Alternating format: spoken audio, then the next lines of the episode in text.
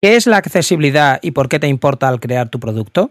¿Se cumplen las leyes de accesibilidad? ¿Sabes qué es un producto de apoyo? ¿Qué debes hacer para que tu producto sea accesible?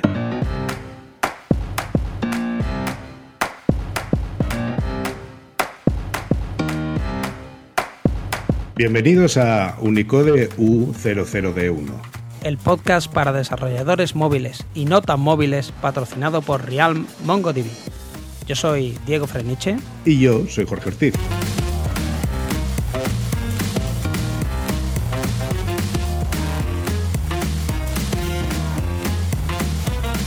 Unicode U00D1. Accesibilidad para todos.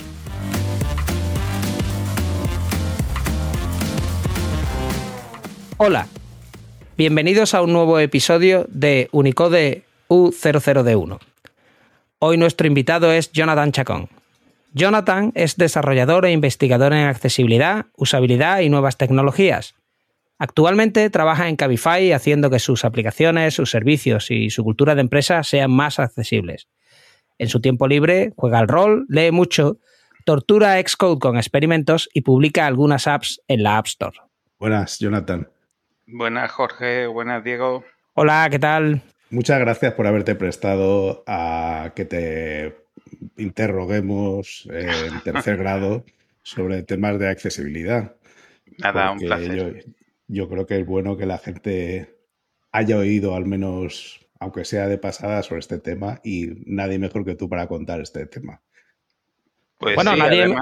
dime, dime, Diego, perdón. No, una cosa, digo nadie mejor que él o cualquiera, porque yo creo que en una de las múltiples charlas que le he visto a Jonathan, eh, comentó una cosa que ahora me ha dado muchísima rabia que fuera verdad, y es que él dijo, no te rías, eh, que él dijo, no, no, si eh, vosotros creéis que esto de la accesibilidad no sirve, pero bueno, ya veréis cuando os vayáis haciendo viejos y andéis peor, veáis peor, y ha llegado la presbicia, entonces necesito gafas para leer y cada vez que me las pongo me acuerdo de Jonathan y digo, pues pues era verdad, porque ahora uso, ahora uso el zoom de accesibilidad este que tiene el iPhone, porque si no, no puedo leer. Así que cuéntanos, cuéntanos, Jonathan. pues, Os comento, la accesibilidad era una apuesta a futuro y ahora está siendo una apuesta presente.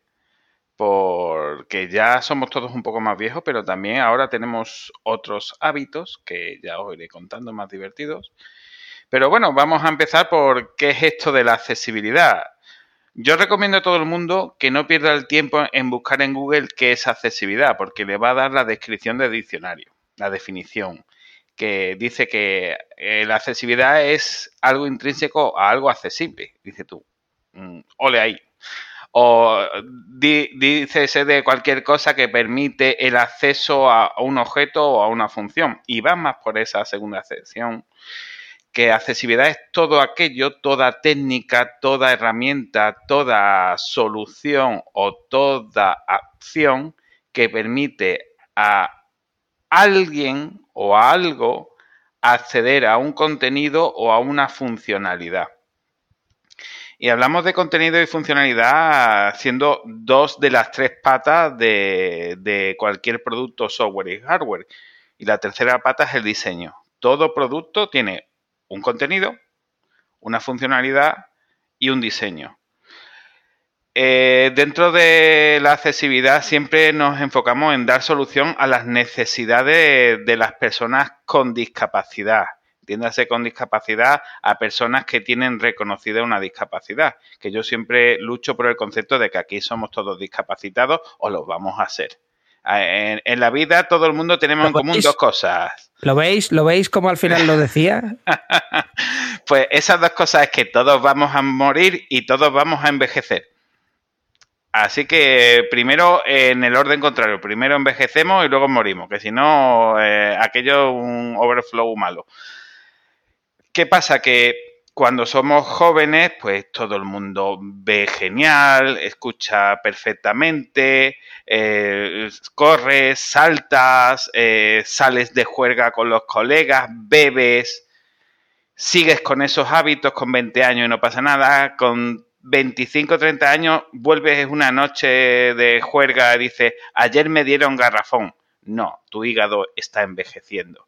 Empiezas a tener necesidades especiales esa ginebra tiene que ser de mejor marca o dejar la ginebra. Ahí ya empiezan los requisitos de accesibilidad en tu vida.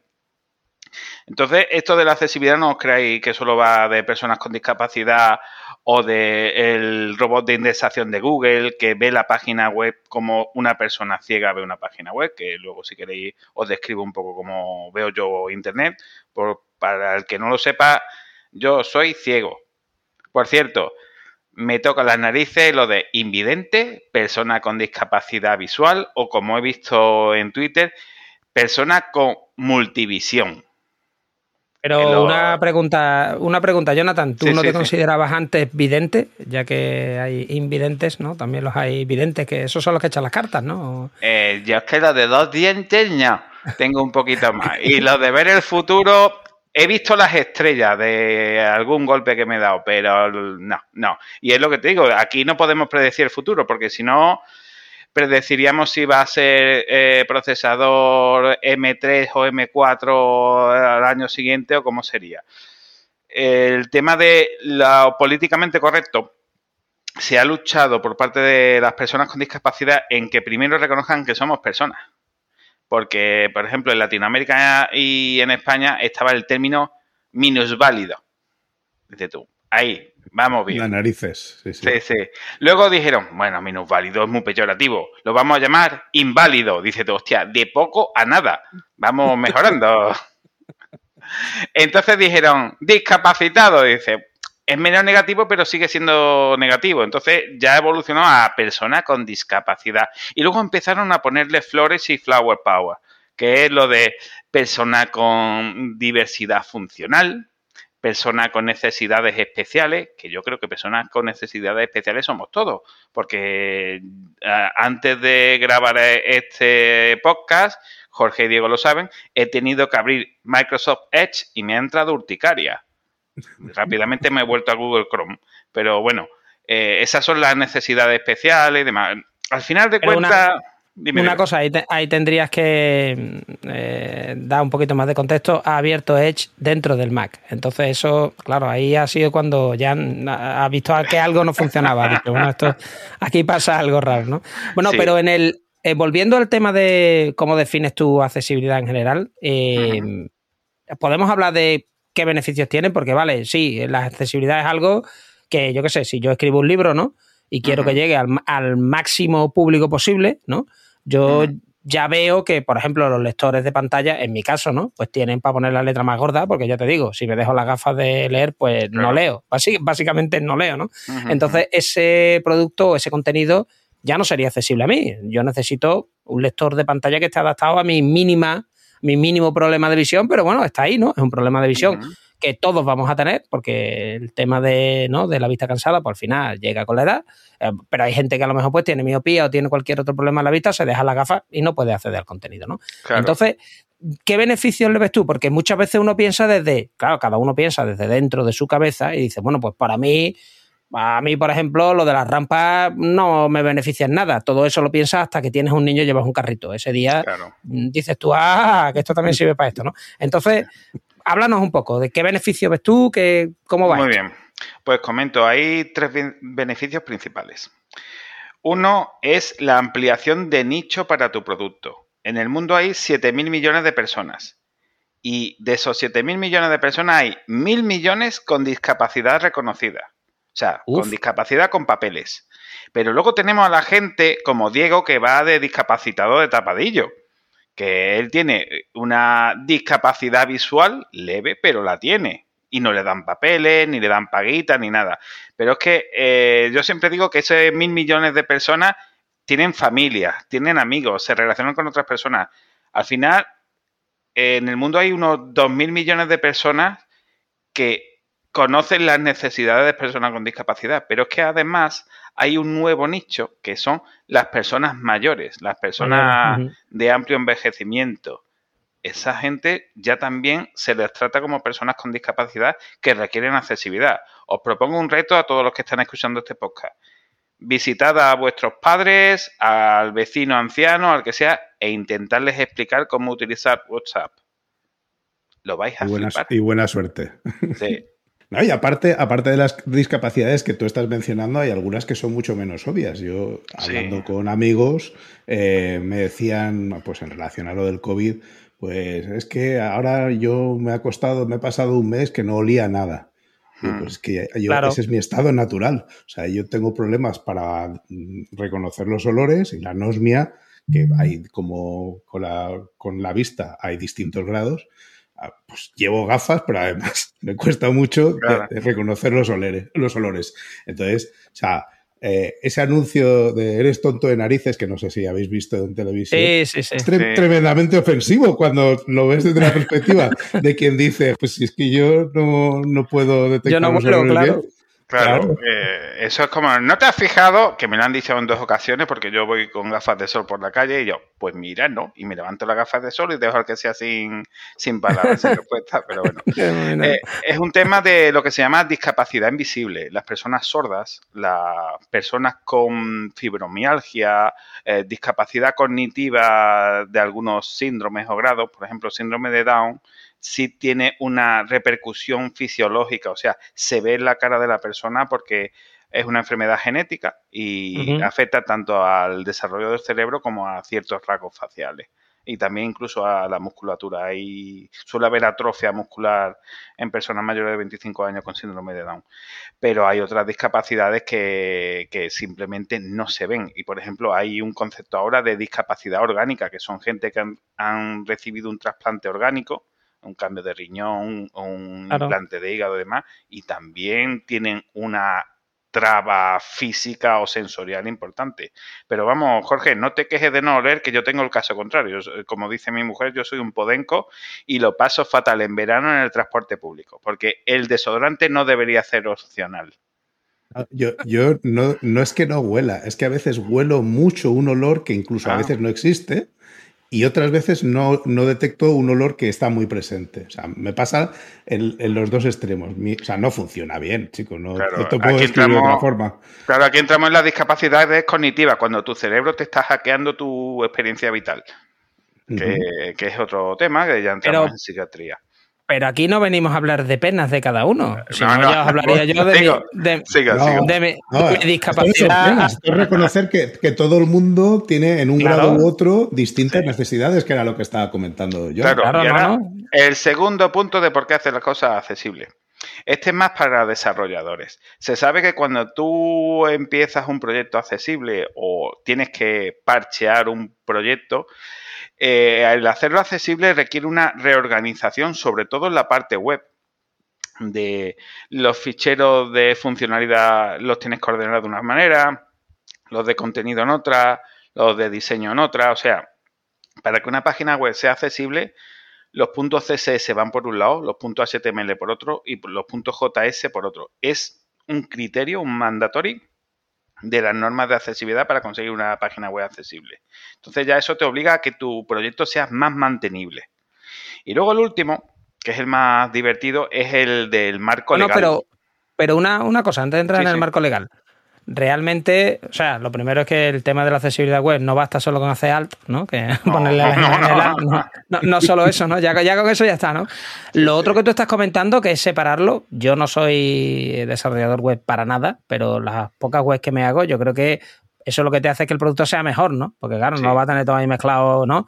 Entonces, yo sí lo he visto con iOS, ¿no? Que, bueno, con iOS y con Android, ¿no? Que cuando tú tratas de hacer la aplicación accesible, al final tienes una mejor aplicación. O sea, mm. lo que hace es que te hace un mejor producto, no porque vayas buscando realmente el que sea accesible, incluso egoístamente, es porque quieres hacer, por ejemplo, UI testing y el UI testing se basa en la capa de accesibilidad en el caso del iPhone.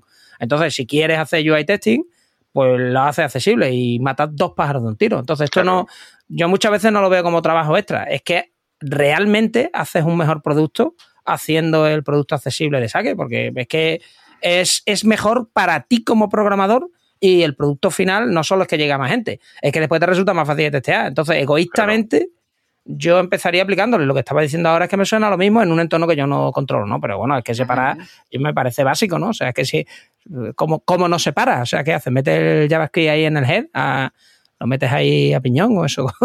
Eh, haces un import de un punto JS claro, en el head. Claro, no, no, claro, digo, digo eh, si, si no lo haces accesible, ¿qué haces? ¿Lo pones todo el código ahí tirado en medio? No, no tendría sentido, ¿no? Hombre, yo te puedo contar de un fichero .html de cierta entidad bancaria, que no vamos a decir su nombre, como es Beetlechus, que si lo nombras tres veces aparece, eh, un fichero HTML, sin exagerado, 2,5 megas de código en un punto HTML.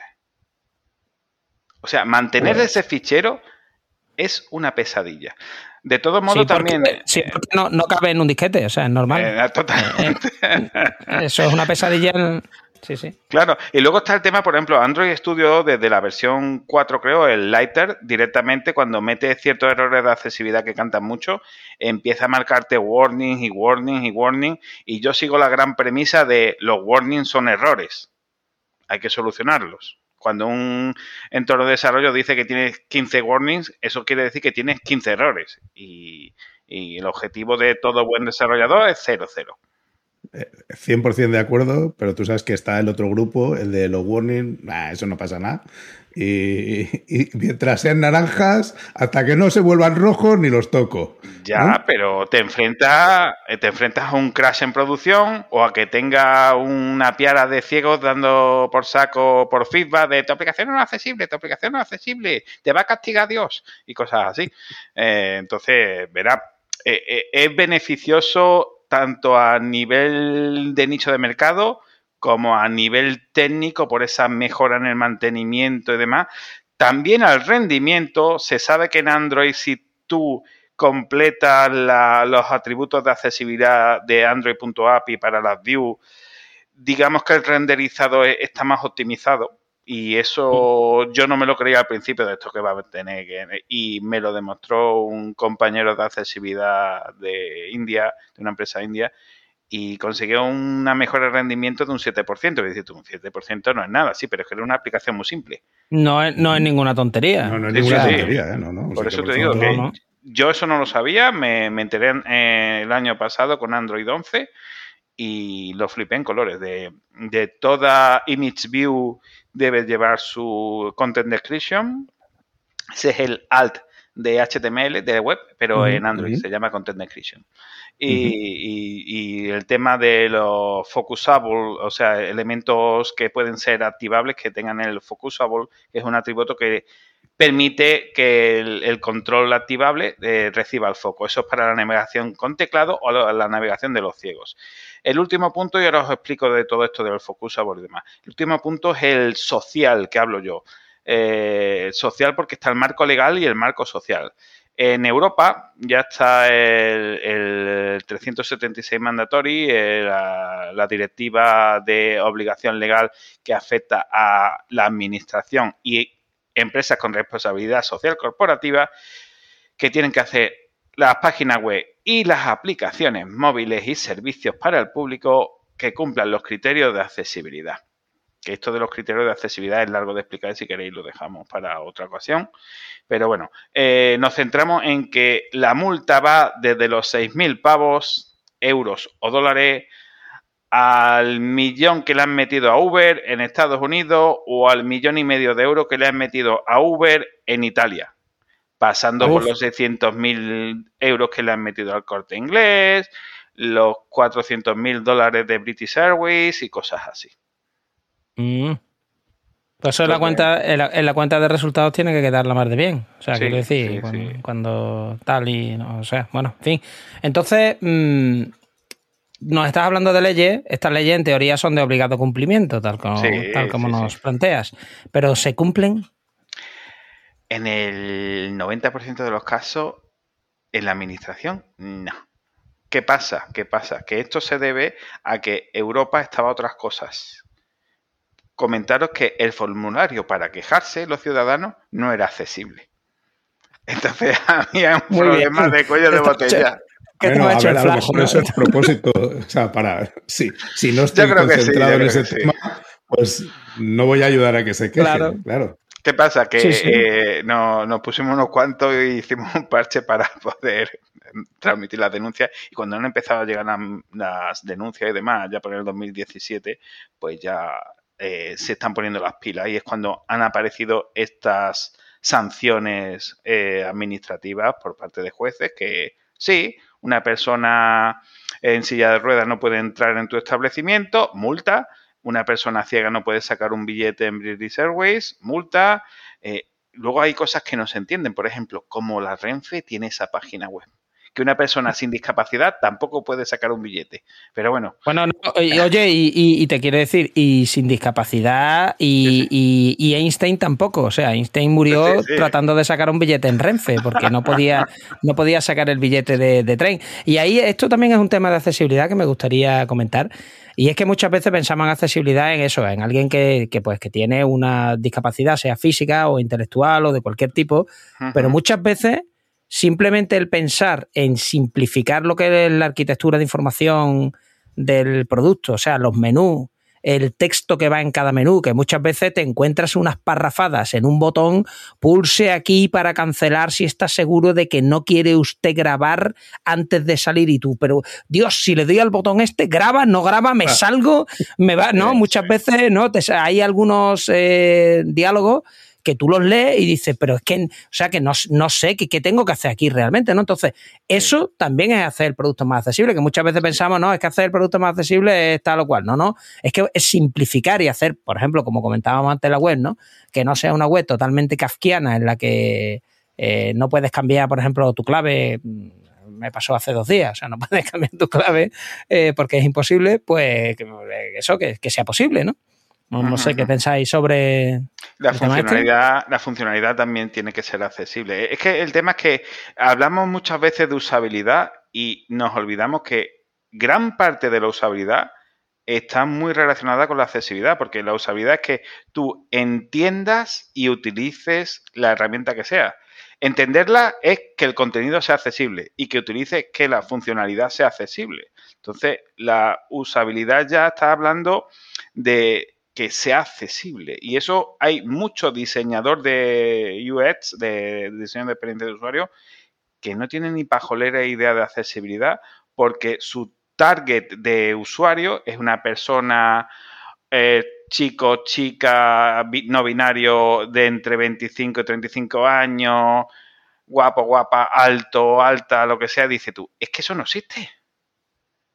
Es que. Bueno, pero, pero yo quiero, yo quiero partir una lanza al menos eh, para nuestro mm, diseñador de UX, que es Eric Erice, ¿no? Es, Eric, ¿no? Y que si no habéis escuchado el, primer episodio de este podcast, siempre podéis ir y escucharlo y ahí sí se habla de arquitectura de la información, UX, UI. Pero es que Eric no un diseñador de UX del montón, es un profesional. Bueno, bueno. Eso es una diferencia. Yo te hablo de la gente que, por ejemplo, diseña la página web de la Renfe. Y dicen que son diseñadores. Haciendo, amigos. No tengo problema. Seguimos la ruta, sí. No, no, es que, verá, nos podemos ir a, la web de American Online también, que, también tiene telita. ya que entras en American Online, Jonathan, eh, Tú has dicho que la administración muchas veces no se cumple, esas leyes que estabas comentando, y si salimos de, España, las cosas son igual, y en mm. Latinoamérica las cosas son igual. ¿hay, ¿Tú notas diferencia por otros países? Eh, en, Latinoamérica se están poniendo las pilas muy rápido, pero a lo burro. O sea, aquí en España hemos tardado en sancionar. Aquí en España se daban los avisos de, oye, que esto no es accesible, oye, que esto no es accesible que te voy a tener que multar, me estás obligando. Oye, oye, oye. Y en Latinoamérica de aquí no pasa nada, ah, que sí pasa, multa, multa, multa, multa, multa. Y en Estados Unidos, eh, con Trump, tuvimos una época de la, accesibilidad no me importa, paso de los veteranos, paso de la gente mayor, aquí no hay problema, lo que importa es los migrantes y demás. Y antes de Trump eh, y con Biden sí ha vuelto el tema de la accesibilidad y tenemos multas bastante importantes.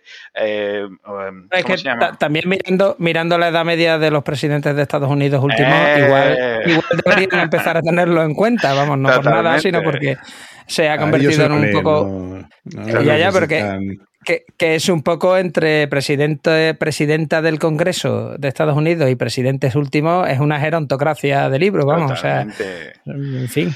Es que por eso te digo que esas necesidades. Deberían de estar concienciados, vamos. Ellos, no por nada, sino porque son, son grupo usuario número uno de todas estas cosas. Pero sí es cierto, ellos no, no usarán directamente la tecnología, tienen asistentes que se lo hacen, ¿no? Como, Pero bueno.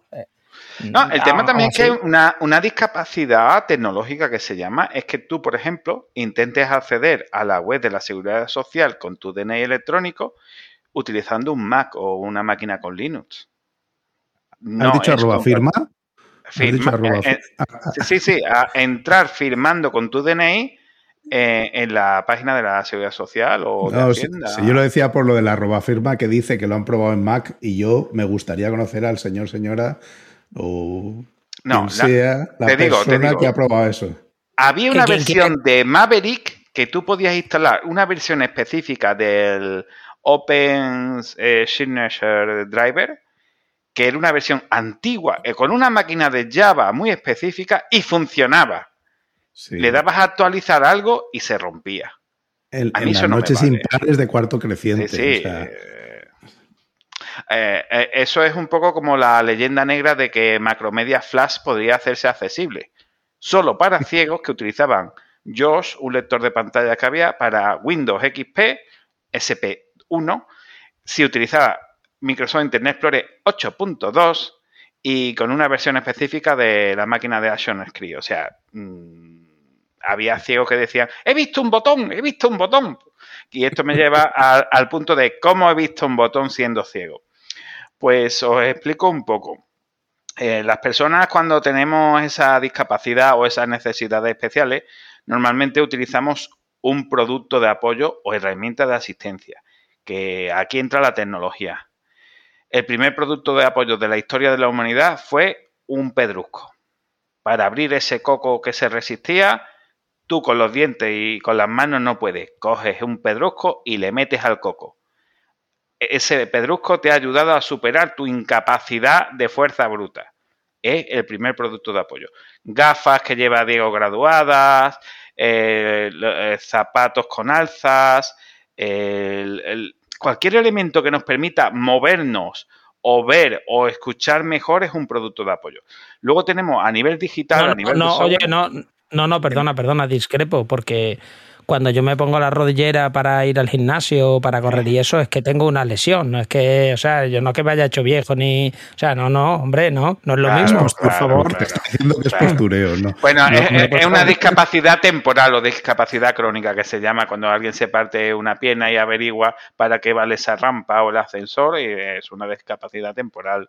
O, por ejemplo, cuando sales con tu teléfono y te da el sol de cara en la pantalla y no ves tres en un burro, dice, ¡uh! Me he quedado ciego. Y paso yo por al lado y digo, yo firmo por tus 10 minutos de ceguera, cojones. Pero bueno, vamos a dejarla ahí. el, tema es eso, que eh, un producto de apoyo es una herramienta que nos permite superar esas barreras de accesibilidad. Los ciegos, ¿cómo, cómo ve un ciego un teléfono móvil? Igual, acércatelo más, porque yo no tengo... Pues a esta. Que me, Déjame que, audio, describa la escena, porque claro, eh, nosotros nos estamos viendo por vídeo, pero no es el mejor formato para un podcast. Entonces, Jonathan está eh, utilizando la capa de accesibilidad del lector de pantalla del iPhone, que es lo que escucháis de fondo. El problema de Jonathan es que, claro, lo escucha a una velocidad que es como a mil veces lo que usaría un humano, y él va moviéndose de botón en botón, simplemente haciendo un swipe. Acércatelo y lo escuchamos. 45, 50, desbloqueado. Amazon, hace 24 minutos, en reparto, tu paquete de Amazon, archivo adjunto. ya está en reparto mi paquete. Claro que vamos a ver, nos vamos a enterar de lo que has comprado, ¿no? Pues eh, una maleta de viaje, porque el trolley que tengo normalmente está ya muy muerto y una oferta flash, digo, para mí. Y me llega hoy. Estupendo, pero, pero cuéntanos cómo manejas tú un poco el iPhone pues y el ordenador, porque cómo programas con el ordenador, porque, bueno. Pues mira, un lector de pantalla lo que hace es pedirle a la capa de visualización de información de la pantalla de, oye, ¿qué hay? Y entonces hay dos formas de obtener esa información. Una, mediante un mapa de bits, o sea, punto, punto, punto, punto de colores. Una malla de 1080 por 768 puntitos de colores, o por la semántica de la organización de controles que utilizan todos los sistemas operativos que utilizan ventanas, que hay tres ventanas abiertas, una de las ventanas dentro en su interior tiene una barra de menú, abajo tiene una barra de herramientas y abajo tiene un canvas o contenedor de visualización. En la barra de herramientas hay cuatro elementos que son cuatro botones, cada botón tiene un icono, el lector de la pantalla de Leonora, y un texto, un, label, una etiqueta de texto. Y entonces el lector de pantalla dice Ventana en Microsoft Word, herramienta de edición de texto, botón negrita, inclinada, subrayado. Y yo mediante comandos de navegación del lector de pantalla, bien sea con la utilización de un teclado o con gestos en la pantalla táctil, puedo decirle vete al siguiente elemento que en iOS y Android se hace con un swipe de izquierda a derecha o vete al elemento anterior, que es swipe de derecha a izquierda. Puedo ir para adelante o para atrás. ¿Por qué? Porque las personas ciegas vemos las interfaces gráficas como si fuera un eterno menú de una sola, de una sola dimensión. El elemento siguiente, el elemento anterior. Por ejemplo, en Windows se navega muchísimo con el salto por tabulación. ¿Qué pasa cuando el desarrollador quita ciertos elementos del salto de tabulación? Que los ciegos no lo ven, porque el lector de pantalla no llega allí. Entonces, para esos eh, eh, elementos de navegación especial que la aplicación no es del todo accesible, los lectores de pantalla han incluido módulos de inteligencia artificial, de procesamiento de imágenes y demás, que nos permiten a los ciegos ver qué hay más o menos en, una pantalla o en una ventana, porque hace una interpretación visual. ¿Te podrían describir una imagen? Lo digo porque, al igual que alguien, alguien puede no poner ¿no? en la descripción, eh, o sea, en, el orden de tabulación, igual que alguien puede no poner un botón, también alguien puede ponerte una imagen que simplemente es un logotipo que está de adorno, ¿no? Y que a ti te aparezca ahí como el logotipo o imagen 23 JPG y tú, ¿esto qué es? ¿No? O sea, es como sí, claro, no, me estás contando, ¿no? Voy a hacer un experimento en vivo.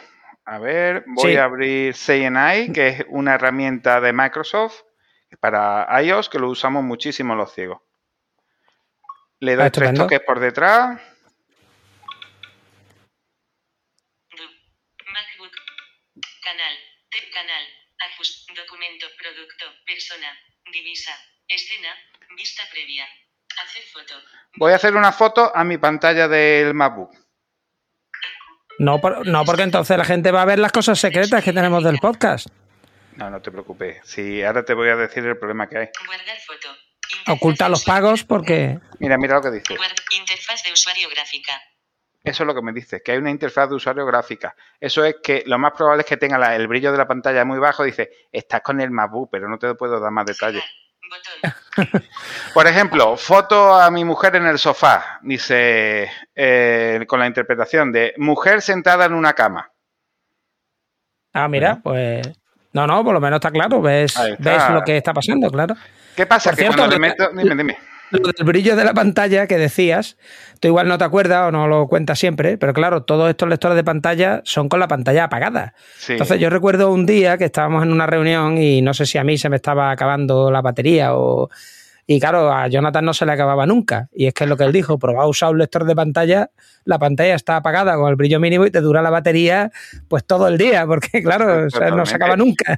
Yo es que cuando Steve dijo en su día, y este portátil tiene 10 horas de batería, digo yo, coño, pues yo tengo 12. Yo no sé qué novedad tiene este con respecto al resto, no sé. Pero para ti tengo 24, claro, ya. Claro. Bueno, pues no crea que solo usamos productos de apoyo los ciegos. las personas con baja visión o que envejecen, como digo, utilizan un magnificador de pantalla. Zoom para iOS y Mac eh, magnificación. Sí, sí, sí, y, los profes, o sea, yo, yo cuando a veces he dado algún curso y tal, para señalar dónde estás y, que la gente vea algo que tiene una resolución que a lo mejor en una pantalla que está retransmitiendo no está tan claro, pues esa herramienta no es exclusiva, como tú estás diciendo, para la gente con problemas de vista. Pero, pero yo creo que ahí, eh, Jorge, aparte de que muchas veces no se ve bien, o sea, que tú estás a lo mm. mejor en una habitación grande, ¿no? Y eh, es también lo de la vista. Exactamente, la, arquitectura de la información que hablábamos antes. Tú ves por primera vez una interfaz de una aplicación en la que nunca has estado y de pronto hay millones de botones por ahí, ¿no? Yo, por ejemplo, yo cada vez que entro en Photoshop, ¿no? Que entro en pánico y lo cierro porque, eh, o sea, eso es game over, yo no puedo manejar eso, ¿no? Cuando ves todo ese marasmo de botones, ayuda mucho que alguien te enfoque y te diga, no, no, esto estamos hablando exactamente de esto. Eso es hacer la charla más accesible porque si no te pierdes en el marasmo. Es que realmente, aunque estés viendo, aquí los árboles no te dejan ver el bosque, ¿no? Y, mm. y, es que no ves, no ves realmente qué botón está tocando ahora mismo. Eso me pasa a mí mucho cuando hago un curso o una demo, te dice la gente, pero espérate, ¿dónde estás tocando? O sea, ¿dónde? Y, fíjate que están viendo la pantalla, pero no ven lo que yo estoy haciendo. Entonces, eh, para esto sirven estos zooms, ¿no? Eh, para acercarte y hacer hincapié en lo que se tiene que, en lo que tú quieres que vean. Claro, y es un tema de que la, discapacidad visual, sea total, ceguera o parcial, te hace perder el contexto global de una interfaz gráfica. O sea, la persona no puede ver el 100% de la interfaz de un vistazo. O sea, hay que darle un contexto a todo. O sea, si tú pones un botón aceptar, siempre tiene que estar eh, enmarcado en un, en un rectángulo o una ventanita con una etiqueta cercana que identifique a qué vas a dar a aceptar. Porque si es aceptar a transferirme todos tus ahorros a mí, dale, dale. Entonces hay que tener claro ese contexto de cada elemento de la interfaz. Y ahí hay también temas de diseño de usabilidad, de enmarcar las distintas áreas de una interfaz. Y luego está el tema de no solo las interfaces visuales, también las interfaces auditivas, de para tener una experiencia de usuario más enriquecida hay que poner soniditos en las aplicaciones. Y, claro, está muy bien, está muy chulo, sobre todo si va a hacer una aplicación multimedia tipo videojuego, lo que sea, eh, ahí tienes que meter sonidos sí o sí. ¿Qué pasa con las personas? Cosas súper sutiles que no le damos, pero que es accesibilidad, como el feedback háptico de los móviles, ¿no? Que a lo mejor mandas un mensajito y vibra un poquito, o en los mandos de los videojuegos cuando pasa no sé qué en pantalla. Para, es para hacértelo más inmersivo, sí, sí, para hacerlo más inmersivo, pero lo que está usando es una técnica accesible. Os propongo abrir la aplicación de Twitter. En, en, iOS sí sé que lo tiene, creo que en Android también, y hacer un refresh, un pull refresh, o sea, el timeline, actualizarlo acercar el oído al, al altavoz de vuestro teléfono y escucharéis un sonidito muy leve, muy sutil, pero eso es para identificar que tú el gesto lo has hecho bien. Porque el gesto de deslizar de arriba abajo, la gente se piensa que, que, no tiene ningún tipo de problema y demás, pero hay gente que toca a mitad de pantalla o toca demasiado arriba. O sea, eh, para saber si has hecho el pull to refresh bien, Twitter emite un sonidito que de arrastrar y demás. Y cuando haces el refresh y llega la nueva información, también hace un sonidito. Y es muy sutil, muy cutie, muy, elegante. No, no te pone un sonido estridente y demás. Pues eso es un buen diseño de experiencia de usuario. ¿Cómo lo escuchan las personas sordas? ¿Os lo imagináis? No sé, como refrescando, ¿no? Algo así. No, no, Una persona sorda, ¿cómo escucha un ah, sonido? que como, pues con visión, ¿no? Supongo que habrá un flash o algo, ¿no? Sí, ahí está. Está lo que se llama la campana del sistema. Que dependiendo de la plataforma, se ve un iconito de una, de una campana en una esquina, como diciendo, aquí se está emitiendo algo. La campana del sistema mm, más genial que he visto yo ha sido el reproductor multimedia Totem de Linux, eh, de Genome, que cuando tú subías el volumen, el iconito de la barra de sistema de Totem se movía de izquierda a derecha como diciendo estoy bailando. Si subías mucho el volumen, además votaba. Y cuando subías muchísimo el volumen, aquello se ponía a pegar bote como si el que estaba bailando electro dance. Y yo tuve la oportunidad de hablar con uno de los diseñadores del proyecto Totem y, oye, ¿esto por qué lo habéis hecho? Y me contó que tuvo el feedback de una persona sorda que la hija ponía a reproducir música mientras el padre trabajaba, claro, el padre es una persona sorda, le importa tres pepinos qué ruido hay a su alrededor. ¿Qué pasa cuando llega a las 11 de la noche y nadie le ha dicho a la persona que Totem está ahí dándolo todo? con música muy fuerte. Pues claro, que llegaba la mujer, en plan de, no sé si matar al ordenador o matar al sordo. Eh, y claro, él necesitaba ese feedback y la gente de Totem pues lo reflejó así. Sí, pero bueno, eso, la campana del sistema, lo habréis visto en la terminal muchas veces, uno está harto de equivocarte tecleando y darle al tab para que te autocomplete y de escuchar plin, plin, plin, ¿no? de escuchar la campanita y cuando lo cambias, cuando tú le dices que eso no suene, es un destello del terminal. Lo cual, eso, no, no hace falta tener un problema de audición para que muchas veces, eh, bueno, todos usamos Siri. Siri al final es una tecnología accesible, es control por voz, o sea, todos usamos esto de la campana del sistema quitarlo, muchos que tal, pues tenemos que usar Zoom, o sea que, que hoy día yo creo que esto es algo que está a la orden del día y que todos lo usamos muchas veces. Eh, es como lo de la rodilla, ¿no? Que decía antes para ir al gimnasio, ¿no? Eh, sin considerarnos, o sea, son discapacitados el resto, yo no. O sea, yo, yo como, yo, no, hombre, yo lo que me pasa es que estoy calvo y necesito gafas, pero ya está, ¿no? O sea, no. Claro, no, y piensa que muchos productos de hoy en día han nacido de tecnologías de accesibilidad anteriores. El tener el, el altavoces tipo Google Home o Alexa o el propio HomePod, eso viene de dos tecnologías que la síntesis de voz, que lo usamos los ciegos, y el reconocimiento del habla que usan las personas sin movilidad en los brazos. Y, es tecnología de los años 80 y finales de los 70. Y ha evolucionado mucho. Eh, Dios bendiga la inteligencia artificial asequible, porque cuando intentabas montar una red neuronal te podías morir en procesadores de los años 90 y ahora es muy fácil. Y ahora con tema del cloud pues es algo muy asumible. Ahora, los límites de la accesibilidad y de los productos de apoyo se sabe que se están superando gracias a mezclarlo con inteligencia artificial. Eh, por ejemplo, las personas ciegas, eh, tener una Google Glass o las que saque Apple o las que saque Xiaomi, eh, ver una persona ciega no será tan raro porque esa persona ciega lo va a utilizar para simplemente señalar a algo y le diga un banco del parque. Dice tú, pues venga, me quiero ir al, banco del parque. O por ejemplo, el tema de, eh, ¿cómo se llama? Este eh, Spot, el perro de Boston Dynamic. Ya hay proyectos para usar esa tecnología para hacer un sustituto del perro guía porque perro guía son muy agradables, muy buenos profesionales y demás, pero tienen dos defectos. Hay que cuidarlos y terminan muriendo los pobres. Entonces, a Spot, mientras tenga batería, vamos bien. Oye, y, si todo esto son beneficios, porque de lo que estás hablando al final es, e, es bueno para la gente que, tiene esa necesidad especial, pero en general es bueno para casi todo el mundo. Eh, la relación coste-beneficio y el llegar a implantar esto en un proyecto, ¿por qué cuesta? Porque... A ver, hay tres problemas principales. Uno, el desconocimiento. O sea, la gente no se plantea eh, la accesibilidad hasta que tiene o un problema, que te llegue la multa o una queja, o conoces a alguien, por desgracia la mayoría de las veces algún familiar, que empieza a necesitar accesibilidad. Entonces, eh, el gran porcentaje de la población y sobre todo de la población encargada de, de crear y producir no tiene conocimientos de que hay gente que necesita accesibilidad. Y lo segundo es el tema de que especialistas en accesibilidad somos muy pocos. Muy pocos. Las universidades es una asignatura que tienen pendiente todavía mucho y, luego, aunque Apple y Google están haciendo muchos esfuerzos, la accesibilidad sigue siendo opcional en las aplicaciones y en el diseño de herramientas.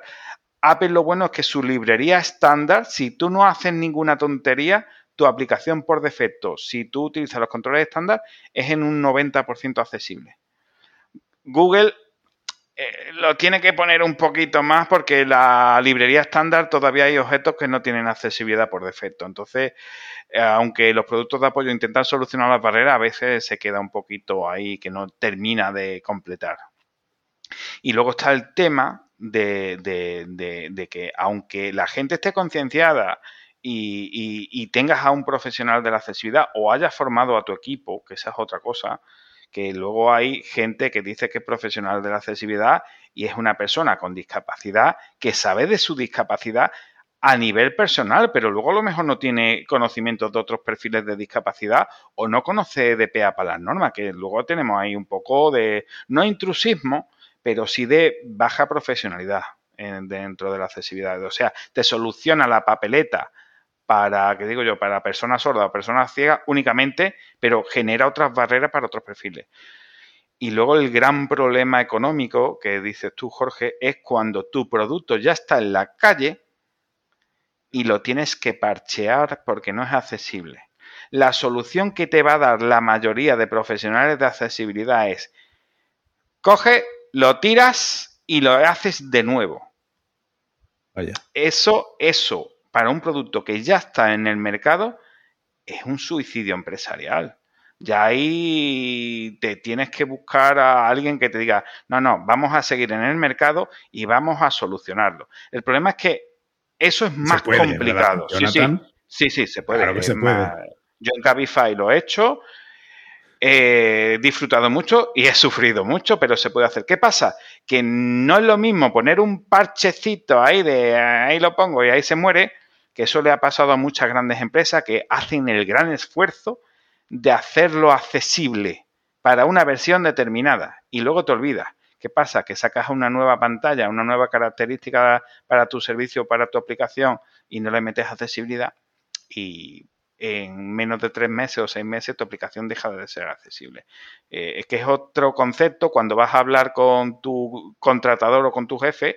Yo, por ejemplo, siempre lo digo, cuando me han contratado, oye, que sepa que esto de la accesibilidad es como la, la asignatura de defensa contra las artes oscuras de Hogwarts. Esto nunca termina porque tienes que estar pues encima, hacer cultura de empresa, difundir, divulgar y estar al pie del cañón.